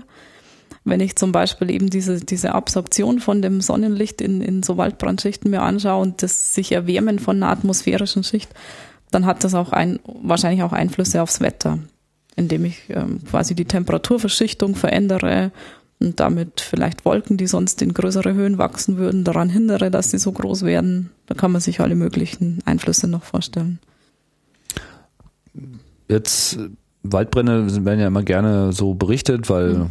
gibt ja gute Bilder, ja, Brennschön und so, Katastrophen. Äh, wir wissen alle, nicht, nicht, nicht alles, was katastrophal ist, äh, schafft es auch in unsere Bilderberichtswelt. Waldbrände gehören in gewisser Hinsicht dann trotzdem dazu. Von daher ist es immer sehr schwer, sich ein Bild zu machen, wie groß das Problem jetzt eigentlich ist. So gefühlt würde ich sagen, es brennt eine ganze Menge ab. Was sind denn so die wissenschaftlichen Erkenntnisse? Wie groß ist denn das Problem von Waldbränden? Gibt es mehr als sonst oder ist das eigentlich alles Also ganz normal? man sieht, dass in den letzten 20 Jahren die Zahl der Waldbrände stark zugenommen hat und vor allem die Zahl der Waldbrände in borealen Gebieten. Boreale Gebiete meint jetzt zum Beispiel Sibirien, Kanada, Nordamerika und ähm, diese Schichten, die also die die bei diesen Waldbränden entstehen, die ziehen zum Teil auch in die Arktis.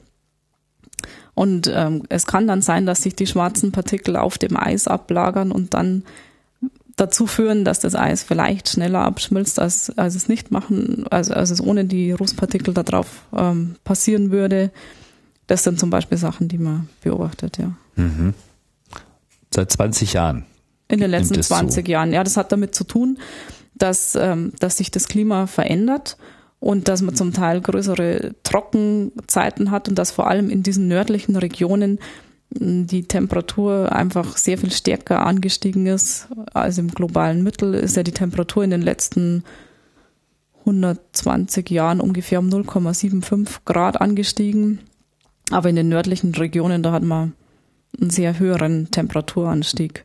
Und das führt dazu, dass man zum Teil ja eben das wärmer ist, dass man mehr Trockenheiten hat, dass dann eben Blitzschlag viel schneller mal einen Wald anzünden kann. Das heißt, die Wahrscheinlichkeit von Waldbränden wird erhöht und es zeigt Ja. sich auch ganz konkret jetzt an der Zählung Genau. von Waldbränden. Ja. Meine, es ist vielleicht etwas schwierig zu quantifizieren. Also ich meine, Mhm. äh, was ist jetzt ein Waldbrand? Heißt das so? Die Von, Qual- von der Fläche her. von der da Fläche her, die unterschiedliche Definitionen. Wenn ich es richtig im Kopf habe, dann werden pro Jahr in nördlichen Regionen ungefähr fünf bis zehn Millionen Hektar Fläche verbrannt durch solche Waldbrände. Pro Jahr fünf bis zehn Millionen Hektar. Das sind schon so kleinere Staaten. Jedes Jahr verbrennt ein kleinerer Staat. Gut, es wachsen natürlich dann auch wieder Bäume nach, Ja. aber Aber wie, als wie, wie, wie, groß wird das Problem angesehen? So in der das Forschergemeinde. ist, das ist ein, ähm, eine aktuelle Fragestellung, an der wir gerade forschen, ähm, weil wir es noch nicht genau wissen, wie also zunächst stark einmal der- erstmal nur eine Beobachtung. Es brennt mehr. Es brennt mehr, Aber man hat die diese Auswirkungen Emissionen von dem Ruß. Ich hatte ja vorhin schon gesagt, dass Ruß im Verdacht steht, nach CO2 am zweitstärksten ähm, zur Klimaerwärmung beizutragen. Mhm. Und da sind die Waldbrände natürlich auch Kandidaten. Mhm. die da einen Beitrag liefern.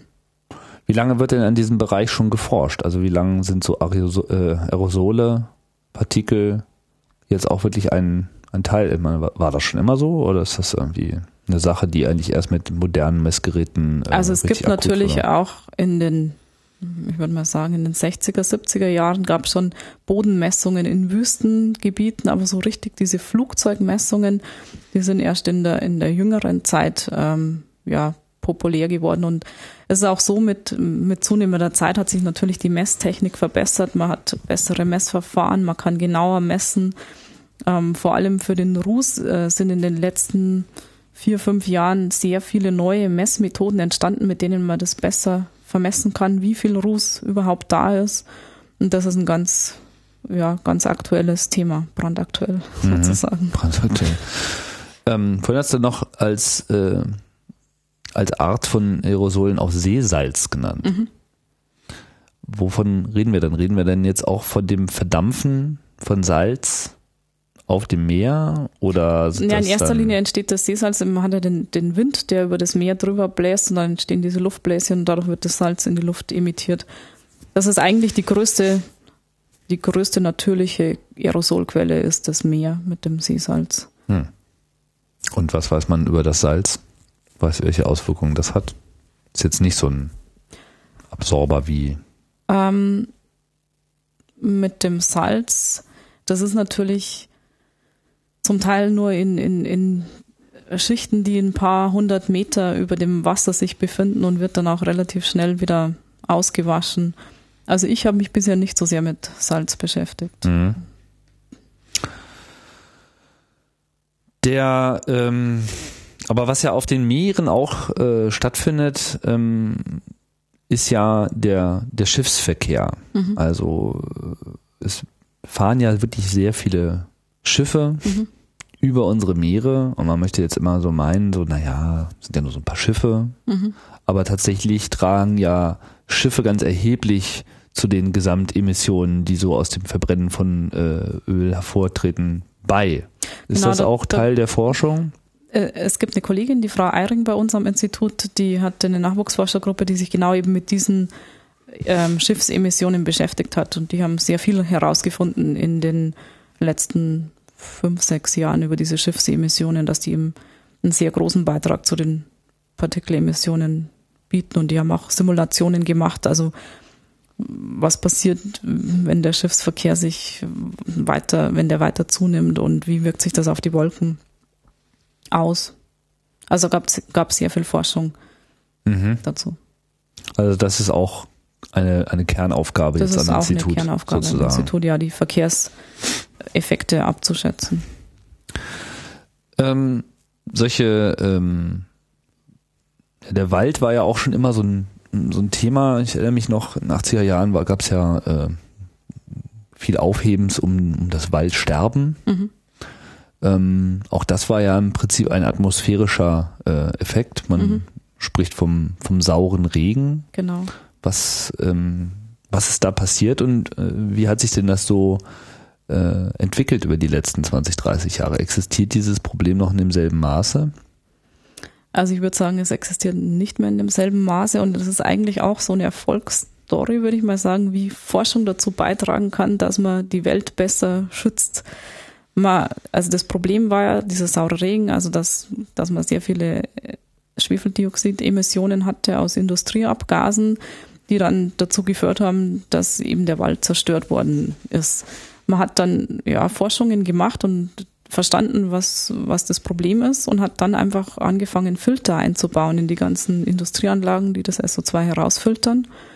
Und äh, dadurch hat man das Problem in den Griff bekommen. Das heißt einfach die, die klare Erkenntnis äh, der Wissenschaft, so hier, äh, es gibt da einfach ein Problem mit den konkreten Emissionen mhm. der Industrie, mhm. lass doch mal was machen. Ja. Hat dann eben über den entsprechenden politischen Druck, der dann mhm. über Jahre aufgebaut wurde, auch tatsächlich eine Reversion dieses Problems geführt. Genau, oder zumindest ein Eingrenzen, ja. So dass es jetzt in dem Sinne überhaupt nicht mehr also, also nicht mehr so schlimm. Nicht, nicht mehr so schlimm ist, aber es, es gibt ja. nach wie vor diese Emissionen. Ja, sehr viel weniger. Sehr viel weniger. Mhm. Okay, ich, für mich ein bisschen schwierig, das zu äh, quantifizieren. Also was zum Beispiel auch ein recht interessanter Effekt war nach dem Fall des Eisernen Vorhanges, ähm, ist ja auch die Industrie im Osten zusammengebrochen und man hat neue Anlagen aufgebaut. Und da sieht man sehr klaren Effekt, dass eben diese SO2-Emissionen abgenommen haben und dass dadurch sich auch die ähm, die Farbe der Wolken verändert hat. Also das ist zum Beispiel auch ein Aerosol. Aerosole wirken ja zweifach auf das Klima. Zum einen durch Streuung und Absorption von dem Sonnenlicht und der zweite Effekt, dass sie eben als Wolkenkondensationskeim wirken können. Mhm. Und sie können dadurch in ihrer Art, dass Wolkenkondensationskeime auch Wolken verändern. Wenn ich jetzt sehr viele Aerosolpartikel in der Atmosphäre habe, dann führt das dazu, dass ich ähm, in einer Wolke sehr viele kleine Wolkentröpfchen bekomme. Und der Effekt ist dann, dass die Wolke weißer ausschaut mehr Licht in den, in den Weltraum ähm, zurückreflektiert und am Boden eine Kühlung verursacht. Hm. Und die Lebenszeit der Wolken kann sich dadurch auch ver verändern. Wenn ich natürlich mehr kleine Tröpfchen in der Wolke habe, wird die Wolke nicht so schnell regnen, als wie wenn ich viele große Tröpfchen ähm, in der Wolke habe. Das liegt daran, ähm, in der Wolke habe ich einen Aufwind.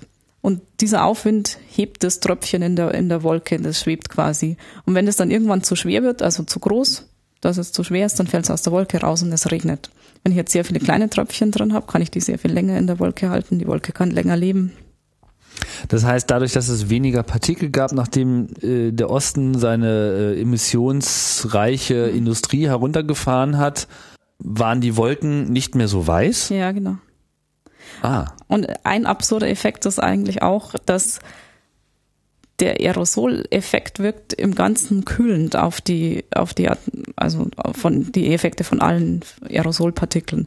Als man natürlich dann angefangen hat, diese Schwefelfilter einzubauen, hat man natürlich das stark streuende Schwefelaerosol aus der Atmosphäre entfernt. Und dieser, dieser Schwefeleffekt hat quasi dazu geführt, dass der Temperaturanstieg, der durch die durch das anthropogene CO2 zum Beispiel verursacht wird, maskiert wurde. Also es, die Temperatur ist nicht ganz so schnell angestiegen, als man es erwartet hätte, weil man eben den gegenläufigen Effekt hat. Jetzt haben wir die Aerosolpartikel entfernt, hat den Wald geschützt, aber dafür steigt die Temperatur mehr an. Hm. Also es gibt nichts umsonst auf der Erde. Kann sich überlegen, welchen Effekt man lieber hat. Gleicht sich alles aus. Aber ich meine, das ist ja auch ähm, die große Debatte, der Klimawandel. Ähm, man merkt immer wieder viele kleine, also das haben jetzt viele Beispiele ja gezeigt. So, ne, man hat jetzt hier einen Vulkanausbruch und auf einmal ist dann für ein paar Jahre die, die Temperaturentwicklung ganz anders, als man sie vorhergesagt hat, mhm. eben weil einfach da niemand natürlich diesen Vulkanausbruch so hätte vorhersagen können. Mhm. Man, man kann wahrscheinlich auf Basis von Wahrscheinlichkeit sagen, na ja, wir haben jetzt so und so viele Vulkanausbrüche mhm. gehabt, aber wenn dann mal wieder was ganz Fettes kommt, mhm. dann sind ja die Wirkungen extrem. Mhm. Und äh, genauso wirken sich eben jetzt zahlreiche Maßnahmen, wie zum Beispiel die Filternachrüstung etc., auch immer irgendwie aus und die Wechselwirkungen sind ja sehr, sehr weitgehend. Ähm, die der Klimawandel als solcher befindet sich ja extrem in der öffentlichen Diskussion mhm. und äh, manchmal hat man das Gefühl, die Gesellschaft spaltet sich in die Leute, die das halt äh, so sehen und es gibt Leute, die das einfach nicht so sehen können und oder wollen. Oder wollen. Äh, wie, wie sieht denn das in der wissenschaftlichen Gemeinschaft aus? Also wie wird das Thema dort behandelt? Also es gibt keine einzige Publikation, die sagen würde, den, äh, den vom Menschen verursachten Klimawandel gibt's nicht. Keine einzige. Keine einzige, also mir ist keine bekannt. Und es ist auch so, man, man kann ja messen, dass das, der CO2-Gehalt ansteigt. Sehr stark. Und man, man weiß aus Eisbohrkernmessungen, dass ähm, das CO2 sehr stark mit der Temperatur ähm, gekoppelt ist. Also man kann Eisbohrkerne, man bohrt ins Eis runter und hat dann äh, in, den, im, in dem gefrorenen Eis Luft eingeschlossen, die jetzt 100.000 oder 400.000 Jahre alt ist. Und dann kann man durch ein ähm, sehr arbeitsintensives Verfahren eben rekonstruieren, wie hoch war der CO2-Gehalt zu einer bestimmten Zeit und wie hoch war die Temperatur zu einer bestimmten Zeit. Und da sieht man, dass wenn CO2-Gehalt hoch war, war die Temperatur hoch, wenn CO2-Gehalt nieder war, war die Temperatur niedrig. Mhm. Und da gibt's also einen klaren ein, Zusammenhang zwischen genau, CO2 und Temperatur. Genau. Und man kann ja messen, dass der CO2-Gehalt sehr stark steigt. Und wie stark steigt der? Ähm, Die Rate weiß ich jetzt nicht genau, aber man, man weiß, dass ähm, in den letzten 400.000 Jahren hat der CO2-Gehalt zwischen ähm, 0,02 und 0,028 Prozent ähm, an der Atmosphäre betragen.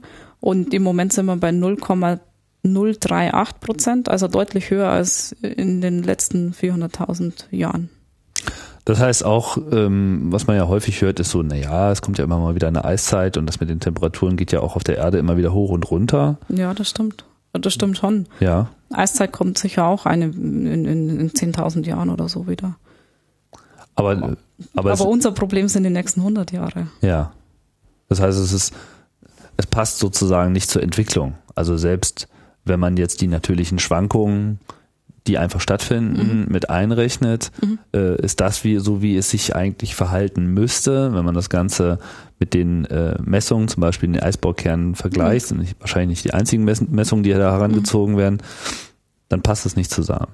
Das heißt, man kann klar sagen, äh, irgendetwas hat der Mensch getan, um diese Erwärmung zu verursachen und es ist vermutlich das CO2, aber es ist auch nicht nur das CO2. Nee, es ist das CO2, es ist das Methan. Ähm, das sind die wichtigsten Faktoren, würde ich jetzt mal, mal sagen. Es sind auch noch andere Spurengase, Ozon. Wenn sich die wissenschaftliche Gemeinde so einig ist, fühlt sie sich dann eigentlich ausreichend verstanden von der Öffentlichkeit in der Debatte? Man hat eigentlich nur die Möglichkeit, es immer und immer wieder zu erklären und mit jedem Menschen, dem ich es erkläre, überzeuge ich einen mehr. Ja. So muss man das sehen. Und es ist schwierig. Nee, ich denke, im direkt, in der direkten Diskussion, wenn man einfach mal die Fakten auf den Tisch legt, sagt, äh, der Zusammenhang in der Vergangenheit, Temperatur, CO2 ähm, ist da. Es gibt natürlich auch diese natürlichen Variabilitäten. Man kann jetzt zum Beispiel das Experiment machen, ich nehme ein Modell und äh, versuche die Temperaturentwicklung zu simulieren. Und dann weiß ich ja, welche natürlichen Effekte gibt es denn. Also es kann zum Beispiel sein, dass die Sonne mal stärker, mal weniger stark ähm, Energie liefert. Es kann sein, dass sich die, die Bahnparameter von der Erde ein bisschen ändern und dadurch mehr oder weniger Energie auf die Sonne kommt, ähm, äh, von der Sonne auf die Erde kommt. Die, diese Effekte, die, die natürlichen, die weiß ich alle. Und dann kann ich mal hergehen und ausrechnen, wie wird sich die Temperatur entwickeln, wenn ich nur diese natürlichen Antriebe nehme. Und dann kann ich das mit der Messung vergleichen und sehe, wenn ich nur die natürlichen Faktoren nehme, bin ich nicht in der Lage, die gemessene Temperaturentwicklung zu reproduzieren. Also die gemessene Temperaturentwicklung geht nach oben und das mit den natürlichen Faktoren schwankt einfach so. so um. Wenn ich jetzt aber den anthropogenen Effekt, also dieses anthropogen emittierte CO2, das man sehr gut messen kann, ähm, mit dazu nehme, dann sehe ich, dass ich sehr gut in der Lage bin, die gemessene Temperaturkurve zu reproduzieren, was schon ein sehr starkes Indiz ist, dass da der Mensch Dass da ein unmittelbarer Zusammenhang beteiligt steckt. ist. Und es gibt auch keine unvorhergesehenen ähm, Sonderfälle in unserem Universum, die jetzt in irgendeiner Form mit, mit reinspielen können. So Also Sonnenstrahlungsänderungen. Auf lange Sicht ändert sich die Sonnenstrahlung natürlich schon. Also die Sonne wird heißer und wird noch ungemütlicher werden. Aber das, ist, das dauert noch so lange, dass, dass wir das, also dass das nach der nächsten Eiszeit sein wird. Ja, aber auch solche, solche Faktoren sind berücksichtigt in diesem Modell. Ja, doch, das sind ja diese natürlichen Anträge, Triebe, die man berücksichtigt. Hm. Tja, haben wir denn irgendeinen wichtigen Punkt ähm, der Arbeit rund um die Atmosphäre und der Auswirkungen auf die Umwelt noch äh, übersehen in unserer in unserem Überblick? Hm, Ich glaube, mir fällt gerade nichts ein. Ja, ich habe hier auch jetzt nichts mehr auf meiner kleinen Notizliste von Dingen, über die man schon immer mal hätte äh, sprechen wollen. Wäre ja gerne dabei gewesen, wenn es so über den Flug, äh, über den Vulkan ging. Das war sehr War beeindruckend. bestimmt ein schicker Blick, oder? Ja, schon. Also es ist, es, man sitzt im Flugzeug und schaut auf diesen Vulkan, der da große Aschewolk oder Teile ausspuckt. Das sind dann immer wie so Explosionen, sieht man. Das hat was Majestätisches. Ja, es ist, sind halt diese Naturgewalten. Das ist schön, solange man weit genug weg ist. Ich fand die Bilder, ich fand die Bilder aus, aus Island auch so beeindruckend, weil äh, in diesen, in diesen Wolken auch immer noch solche, solche, solche Blitze abliefen. Ja, das stimmt. Also das auch haben wir jetzt nicht, Überflug? Das Nein. haben wir jetzt nicht gesehen. Nein.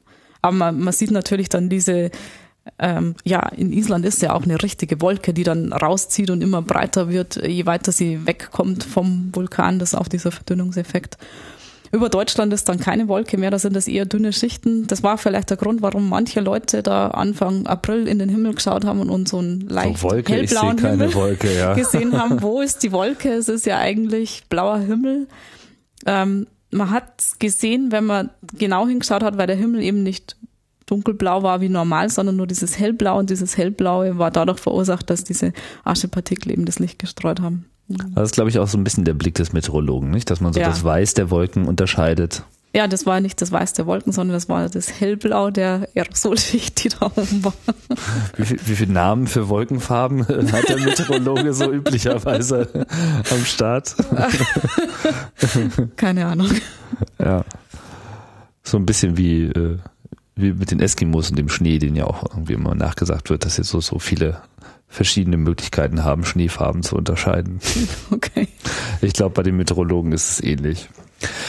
Ja, Bernadette, vielen Dank für die Ausführungen hier ja, zur ja. Atmosphäre. Auf jeden Fall interessanter äh, Einblick, auch insbesondere in diese Sonder Situation der Analyse der äh, Vulkanasche mit dem Vulkan mit dem unaussprechlichen Namen. Ich werde mir jetzt gar keine Mühe geben, es hier richtig oder falsch zu machen. Ja, danke.